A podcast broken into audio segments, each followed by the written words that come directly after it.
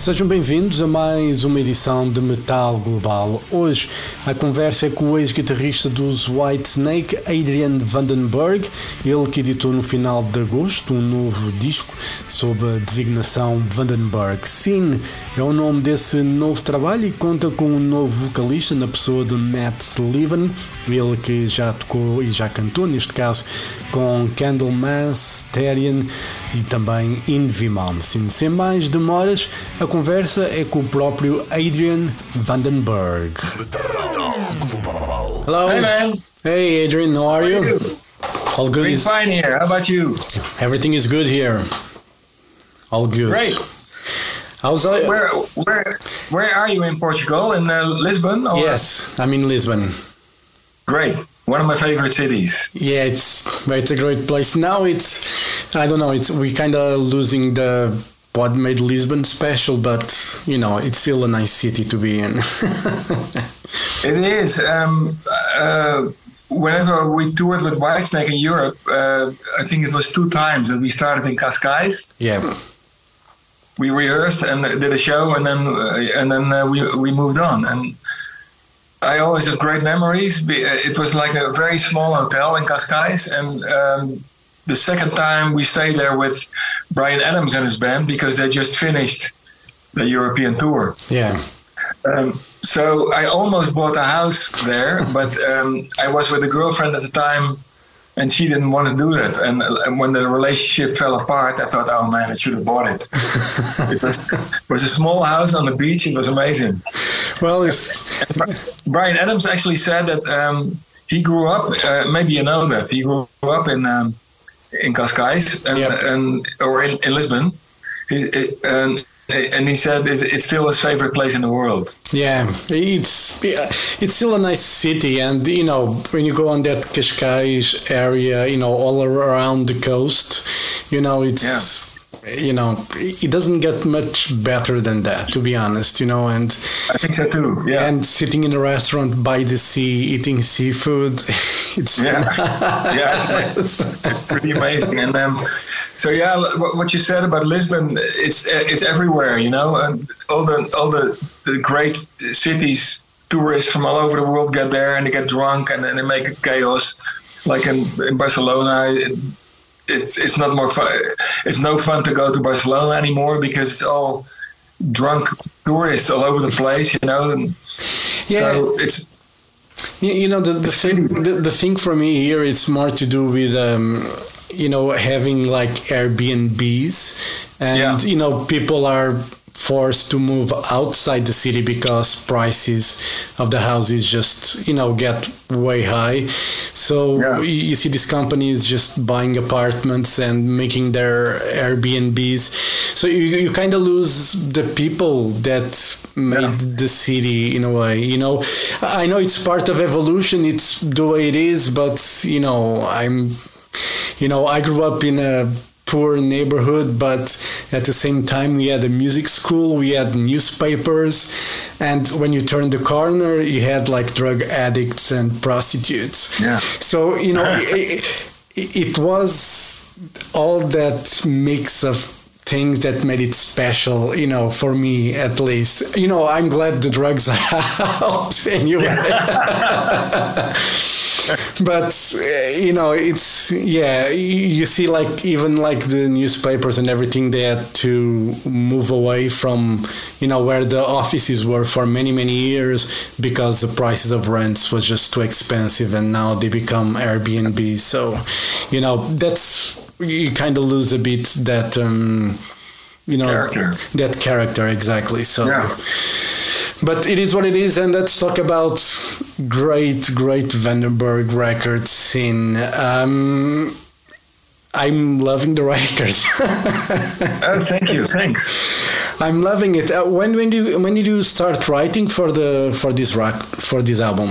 Um, uh, basically halfway the COVID period because um, we were we tried to plan a European tour um, for the 2020 album, and then uh, of course COVID hit, and and everybody thought, oh, it's going to be a couple of months, and then it was a year, and then it was a year and a half, and I thought, oh man, this is going to going to last forever. So I I, thought I, I, should start writing, you know, uh, because by the time this is maybe over, uh, it's time to, to to put out another album. So that's that's what happened. Yeah, and uh, so you you came with. Um, from that writing period of the previous record, you, you you had that kind of momentum going on as well. Yeah, yeah, definitely. Um, as as you know, as everybody knows, uh, we could we could not continue working with Ronnie Romero because um, at the end of the COVID period, um, uh, as everybody knows, Ronnie uh, likes to do a lot of things. He likes to be in this band and this band and, and, and there and there and there. So um, when we finally started planning uh, shows again, Ronnie. Uh, Ronnie's agenda and our agenda didn't match anymore, so I decided, you know, I gotta look for another singer uh, who is more committed to the band. Um, and unfortunately, I ran into Mats. Uh, yeah. I, I did, you know, I, I kind of forgot about how good he was. I remembered him in the '80s in the band Treat, and I remember seeing on YouTube something he did with Yngwie Malmsteen, and and I suddenly ran into him on YouTube again, and I thought, oh man, I gotta get in touch with that guy, and and he was really happy because uh, he told me um, in the in the 80s when he was in his 20s he had the first two Vandenberg albums so he knew all the songs and yeah. he was very excited so I flew to uh, Stockholm where he lives and we had um, immediate contact and we started working on the songs. It was great. Yeah. You know was, you know one of the and you know I love Ronnie's Ronnie Romero's voice, and yes, he does a lot of things, but one of the thing about Mats' voice, and you know I want to say this carefully because I don't want to say any bad things about Ronnie Romero's voice because he's great, but yeah. uh, Mats' voice has more layers. Um, yeah, in if you know if you know what I mean. I, yeah, listen to yeah. listen to this record, you can feel his emotion in the voice, and yeah. he knows you know when a song requires like a more like a you know for instance for the for the title track, uh, you know his voice like his when he pushes the bass so to say in his voice yeah. you're like you know he's someone that uh, you know he can go high if he needs to but then he yeah. has that you know really bass tone that I, I enjoy. And you know the layers again in his voice makes makes this record I think special in that sense. Yeah. I agree. He's um, he's a very expressive singer um, which for me puts him in the in the league of pe- people like Coverdale and Robert Plant you know where those are singers that grab you by the throat when it's about emotions uh, and like you said, Ronnie is a, is a really, really, really good singer, but you can tell that um, he. When I first met him, he said, uh, "You have to know that that I want to be a session singer uh, because he wants to do a lot of things." And um, that's the one thing. As good as Ronnie is, because he is, um, Mats doesn't want to do a lot of things. He has done a lot of things, but he's uh, Mats as says when I'm in a band, I want to focus on the band. I want to, you know, put out that, that emotion that belongs to this kind of band, this kind of music, yeah. and and he does a lot of, like you said, you know, he, when he sings low, he's got this gravel in his voice, you know, and and it's almost like he's telling a little story. Yeah. And then he bursts out in this, you know, and you go, whoa, what happens here? Yeah. So it's a, it's it's um it's like you said, it's a lot of layers, and, and that makes it really really great. And um, he's one of the few singers from me, to me that that I recognize right away when he sings one line. Yeah, you you can hear his influences. You can hear that he's influenced by Coverdale and by Robert Plant and Dio and all those guys. But at the same time, he, he has his own identity despite all those influences. You can hear the influences but he made it this, his own, and and that's quite unusual these days. Yeah, and you know, for me, it's about personality, and he has yeah. his own personality. Uh, you know, Ronnie's tried to almost emulate in a way one singer, while Mats he can be various singers if he wants to be Yeah. you know he can he can do whatever he wants and but he has this you know recognizable voice that Yeah. you know we had you mentioned dio but you know I, freddie mercury for instance was one of those guys when you hear him sing you know recognizable on a more like metal stuff you know jeff scott soto for instance that worked with Malmsteen as well he's another guy that when you hear him you know it's jeff scott soto no matter what band he's playing Yeah. Yeah. it's Jeff Scott That's true. And you know, I think Mats is a great addition, and uh, if he's committed to touring and all that, I think it's going to, to be great. You know, I, I think I saw him. I can't remember. He was with Malmsteen. I saw, I saw, and his voice is just you know, he, he can belt it if he wants. Yeah, yeah, right. It's, yeah, it's it's unusual, you know. He's he's he's one of the last. I think you know uh, Dino Jelusic is really really great, of course. Yeah. But there's only a few guys who sing on this level, and it's Dino, and it's it's Ronnie, and it's Mats. Dino, um, but out of those, and Jorn, you know, but out of those singers, um, Mats has got the, the, the most his own identity, I think, out of the, the new generation of Coverdale's, Dios Yeah. and, and and you know, all those influenced by those big guys. Uh, Mats is the one that is most recognizable, I think. Yeah, I, I think so, and uh, very unique, you know, voice and tone to it. That you know, as I was saying, I was listening to the record, you know, when he brings the voice, when when the song asks for a certain emotion, he's there to deliver it, and Yeah, exactly. and that's what makes a song special, you know, because when you're very monotone, so to say, in your voice, and you have no emotion, you know, sometimes it's like a lot of pop bands, and it's not dissing them. You know, it's uh, it's very fast food kind of music. I understand the Yeah, yeah. purpose of it, but you know, w- when you listen to when you want to listen to a singer or a, a music in a way, you want to feel something you know Yeah. and you know i'm an old guy i'm getting old i like i love rock and roll and you know that emotion that rock and metal brings it's very hard to get from any other genre of music Uh, that's exactly uh, that's exactly in the same words that I tell people when I'm talking about. Go, "What do you like about rock?" You know, like pe- people are into other stuff, and exactly what you said.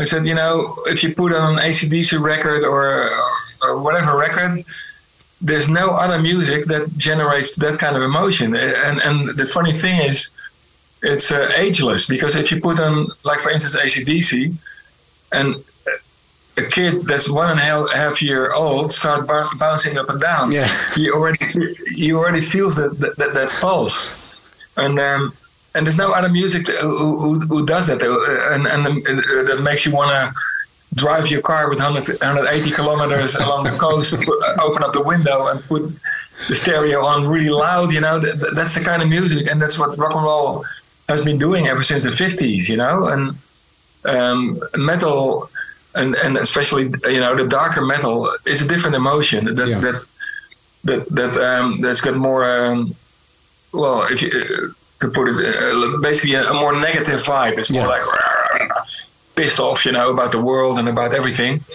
but with rock it's totally on its own and and that's probably why uh, an important reason why the fan why, why rock fans are so loyal yeah because they can't get that emotion anywhere else. So whenever Iron Maiden plays or ACDC plays or whoever, bam, the same crowd goes there and, and they have a, a wonderful time. So yeah long live rock and roll in the words of Bernie Dio. yeah. You know, and that's you know, I recently saw Glenn Hughes here in Lisbon. He was playing the, you know, the 50th anniversary of Burn, and you know, listening to Deep Purple, you know, 50 years of Burn, it still sounds, you know, so present. Yeah. It's and- amazing. it's absolutely ridiculous. I, I keep saying like the Made in Japan album from Deep Purple. To this day, it still sounds timeless. You can feel the energy, the danger yeah. of rock and roll. You know, something yeah. is about to happen at any moment. Yeah, and, yeah, yeah, You know, you just feel the tension there. And it's just amazing. You know, it's you cannot get that anywhere. You know, obviously you have like Bach, Mozart, they have timeless pieces as well, but that energy, that sense of danger of rock and roll. Yeah. You don't yeah. get it anywhere. yeah, you know, and the funny thing is, um, like um, when when you're in your early twenties, you kind of think, and at the time it was, of course, it's young people's music. You you could not picture yourself being at a, a present age uh, still loving the same kind of thing and, and, and, still loving the fact that it's still made by by guys that are approaching 80 yeah. uh, or like mid mid 70s and still make this kind of music because that's what they want to do and they still deliver that same energy to to people who are their age and, and, and people who are not 22 anymore you know and and at the same time uh, I run more and more into kids that are in their early 20s and the and they discover this kind of music and they, they grew up on, on, on, on hip hop artists and, and, and DJs and stuff, and suddenly they they run into some kind of music that has a, that bit of danger that you mentioned in it, and excitement, and and um, one moment you're pissed off, and the next time you're taking it up into the sky, and and, and then people actually playing on the spot and really are able to play play a guitar, play drums, uh, and a lot of kids have never seen that before. You yeah. know, they, they they stand in front of a stage like this. What the fuck is going on over here? You know? Yeah. And you see more and more. It started happening when we started touring with uh, MoonKings, my former band. Uh, slowly but surely, there were like 17, 18 year olds, 21 year olds, uh, kids who came with, with their dad or uh, their father, but also kids by themselves. And and I talked to a few of them, and they said, "Yeah, yeah, I never know this existed. You know, they didn't know because it's not like in the 80s when it was on the radio all the time. Yeah. Right now, you have to look for it, you know? Yeah. You know, and uh, now I think nowadays it, it can be easier with digital platforms because, you know, of the algorithm. When you listen to a band, it suggests it's something similar. And I, I think but you know as you said back in the day i would read magazines you know i remember I discovered bands because I was reading the credits on certain albums where they thanked yeah. certain other musicians, and I'm like, okay, who is this guy? You know, and you know, who's Tony Iommi? And I, when I got a Queen record and like Brian May thanked Tony Iommi, I was like, who's Tony Iommi?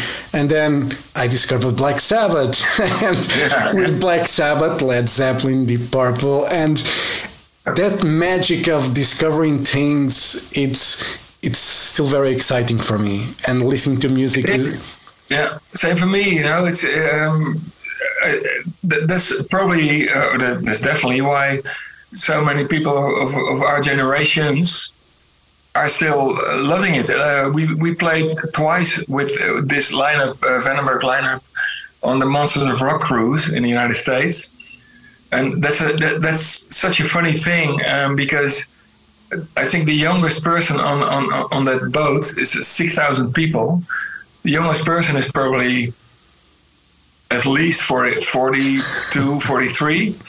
and everybody's wearing their Iron Maiden shirt and their Van Halen shirts, you know, and it's everybody's really excited and everybody feels like a 16 year old again. Yeah. And and and there's like about 30 bands play there, you know, and uh, everywhere on the ship is rock and roll. I mean, after after six days, you've kind of heard it because it starts at 10, 10 in the morning and it doesn't stop, you know. So you hear, especially a lot of American 80s bands, and a lot of them I don't really like that much. They were very generic yeah. to my ears, but at the same time, as soon as Van Halen comes on, or or uh, you know, like Skid Row, or you know, like the more real bands, in my uh, opinion, and not bands that came in the slipstream of Motley Crues of this world or whatever, you know. It's just really exciting, and, and all those people over there, they, they, they feel 16 or 17 again, and they drink all day, I must say. by, the, by the end of the evening, you know, they're they're wrecked and then they go to bed, and the next morning they wake up with a hangover and they start all over again at 11 o'clock. It's amazing. and, you know, on this record, he had Bob Marlette, you know, as a producer yeah. again. Um, when you work with a producer, what do you look for? Well, actually, um, for me, because I produced the early Vandenberg albums myself and the MoonKings albums as well, I, I look for somebody who who uh, has the same vision of, of how it should sound and, and but has an extra pair of ears because I, I make my demos very extensively and, and they sound like a record basically because I don't want to fool myself thinking oh once I'm in the studio it's going to be great. Now it has to be great before you get in the studio already. So I like to pre- to be very well prepared. And then um, a producer uh, it would be nice if he says well maybe you know maybe it would be great to to um, leave out a couple of words over here, or to to, for to, to, the drummer. Maybe uh, it's good to to to use the hi hat over here instead of the ride cymbal, and those little things. And then in the end, you have to agree on the vision on the sound. And uh, so when I started working with Bob, uh, the first time I, I, I, talked to him on the phone, he said, "So uh, he asked me, I said, how, how do you think?" How do you would like this band to sound? I said, well, I would like this band to sound as if as if you're walking into a rehearsal of the band and you, and you have the chance to stand right close to the stage, and it is a really good rehearsal, and you get grabbed by the throat because of the energy and the, and the, and the sound is in your face. And he said, well, that's exactly how I thought the band should sound because it's all really good musicians and it, it, needs to have the power of a live show, um, and that's what I what I very often miss on studio albums. People keep polishing and polishing and polishing until it's perfect, and then it's technically perfect, and you lose that that little bit of danger that we talked about earlier. And that's the hardest thing to get on a studio album because you know, recording in the studio is not very dangerous, you know. the most dangerous is when you go to the coffee machine and get another cup of coffee. So it's um, that's something that uh, that I always try to capture on, on, on a studio album, and it's, it's difficult. But like w- with this album, I think I got the closest to to to, to that uh, with all the guys involved because they're all great musicians, and everybody wants the same to make it sound dynamic and, and in your face and, and, and brutal, uh, you know, a little yeah, like you said, you know, little it needs to be a little dangerous. Yeah, you know, and, otherwise and you know the the thing I again I enjoy on this on this album it's the guitar solos you know there is a there is a quite an exquisite taste when you're playing the solos. It's not shredding for the sake of shredding. You know it seems there's a purpose on, on the guitar solos. And you know i talk this a lot. You know there's a young generation of guitar players. They are very good. You know they are very technical sound. But it's just sometimes it's just notes that comes out of the guitar. And yeah and when I when I was listening to the Vandenberg record, you know, I was like, I need to pick up my guitar again. I still suck, but I want to play guitar. that's it, you know. That's exactly that's exactly what. Um, one once again, you you hit the nail on the head. Uh, first of all, uh, today's players, they're technically usually amazing. You go, holy shit! I didn't know you could play that fast and at the same time, I go, but what are you trying to say? It, it, to me, it's like when you learn to speak really fast, and you speak faster and faster and faster, and then at some point, people are going to say, I hear the sound, but what are you trying to say? You know. so for me, I went even further back than I, than I did before, even though I, have always been aware that. Um, that I'm a melodic player because those are the players that touch me, you know, whether it's Brian May or Jeff Beck or Hendrix or early Clapton, um, Paul Kossoff, you know, Leslie West, Michael Schenker, Eddie Van Halen. A lot of people don't realize how melodic Eddie Van Halen was yeah. because he, he was so fluid with his technique. But most of his solos, you can you can hum them as well. Yeah. And when he goes fast, you go blah, blah, blah, blah, but but then you go back into in a melody again.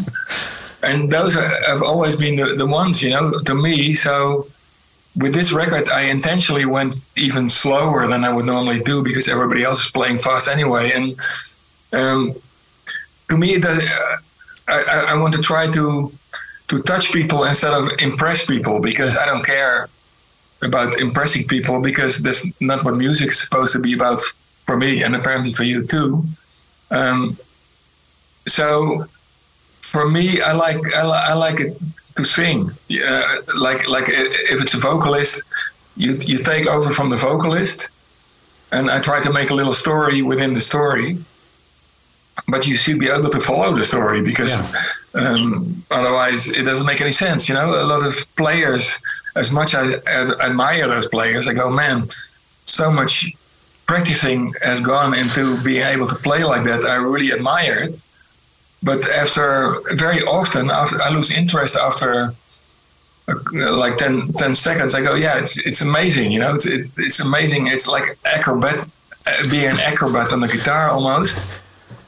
But um, when I lose um, interest because it doesn't touch me, that makes me realize that's not what I what I what I'm trying to say. You know, so and, and also I'm old school. You know, I still I listen to new players, but but I still enjoy uh, Jimi Hendrix's solo in The Wind Cries Mary, or Eric Clapton's live solo in Crossroads, or Brian May's solo in, in Killer Queen, which is one of my all-time favorite solos. It's, it's totally amazing. Yeah, it's it's still amazing, and I remember.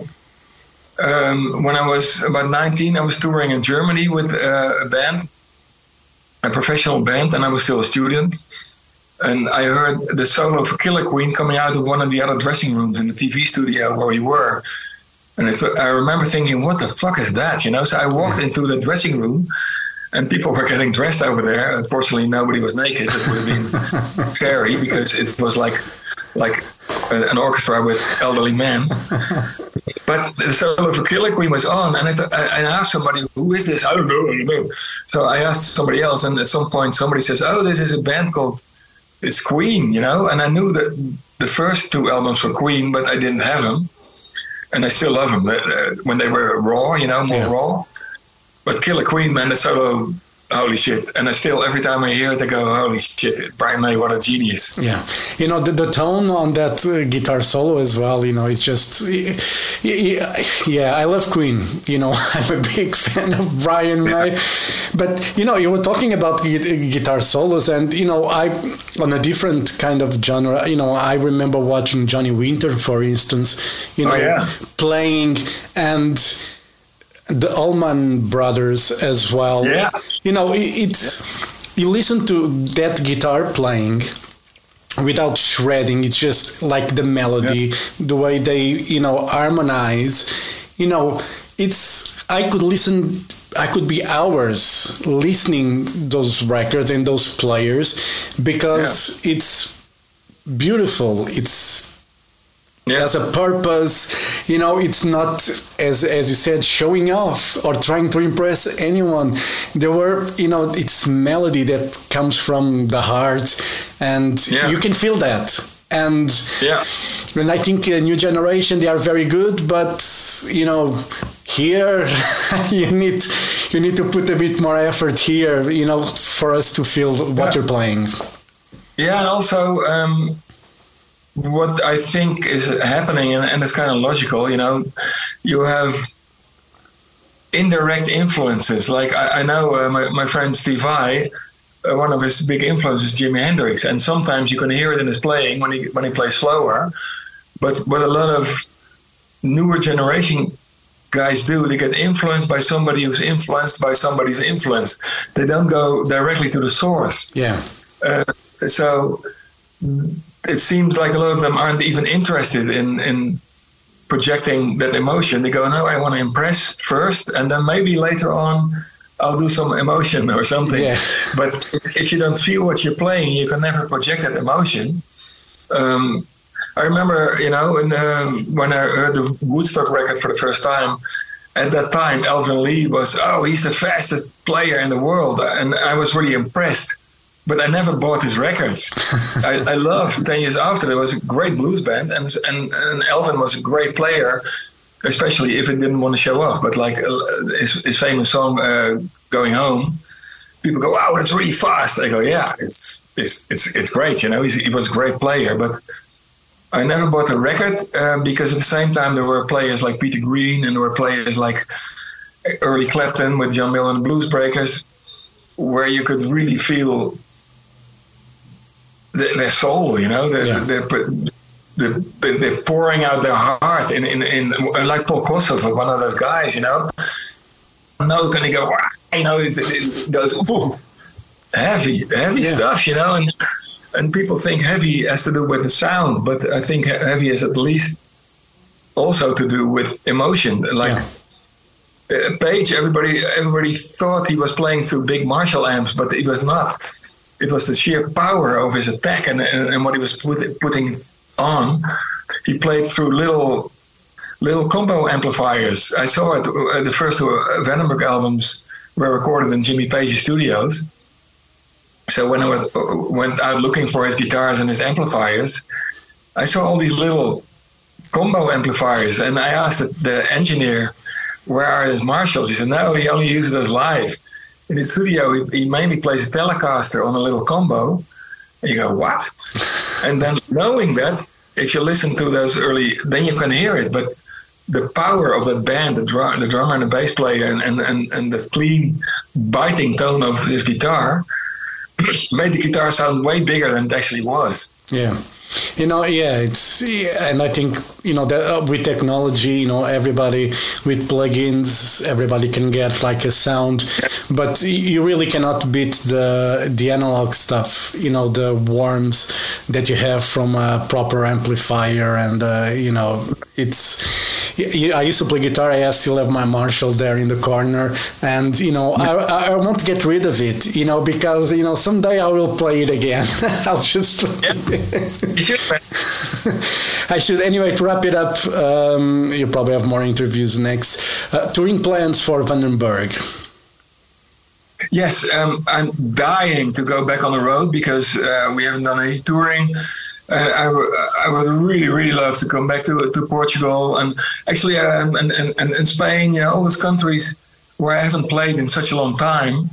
And that was the, the reason why I stopped working, uh, why I had this band, uh, MoonKings, because the singer, my good friend Jan, he couldn't leave his farm. He has a big farming company in Holland. He couldn't be outside of the country. Otherwise, we would have toured, you know. And so I can't wait to get back back on the road. Um, it looks like early next year we're going to start touring. Um, I hope to do a couple of festivals last minute uh, where maybe a band kind of cancels or something um, because every, everything is planned so far ahead right now, especially yeah. since COVID. Yeah, that it's going to be very hard to to do touring the, this year. We do a bunch of shows in Holland, uh, we do one in England and something in Germany, but yeah, you know, I can't wait to get back on the road, and especially with this band. You know, I feel more confident with this band than I've than I've done in a long time because Koen the, uh, and Randy, the bass player and the drummer, you know, and and, and Mats.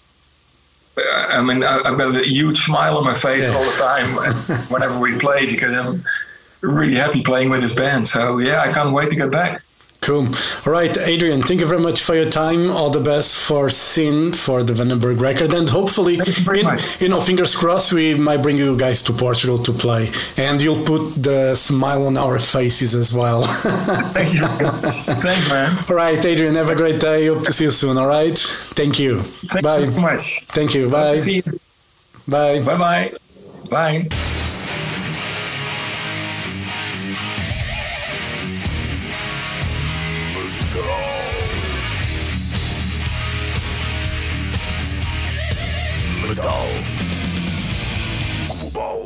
Metal Global foi a conversa com o simpático Adrian Vandenberg, ex-guitarrista do White Snake e que lançou então em agosto um novo trabalho com a designação Vandenberg intitulado Cine. É um excelente disco. Podem ouvir a versão com música, com a versão rádio, como preferirem, em exclusivo na RTP Play. Já sabem, dúvidas ou sugestões, podem enviar e-mail para jorge.botas.rtp.pt. Passem pelo blog metalglobal.blogs.sap.com metalglobal.pt para as últimas notícias e também podem me seguir no Twitter e Instagram em arroba Mountain King. Podem fazer like na página de Facebook do Metal Global e, claro, sigam este podcast em Apple Podcasts, Spotify ou Google Podcasts. Eu volto no próximo programa. Um forte abraço.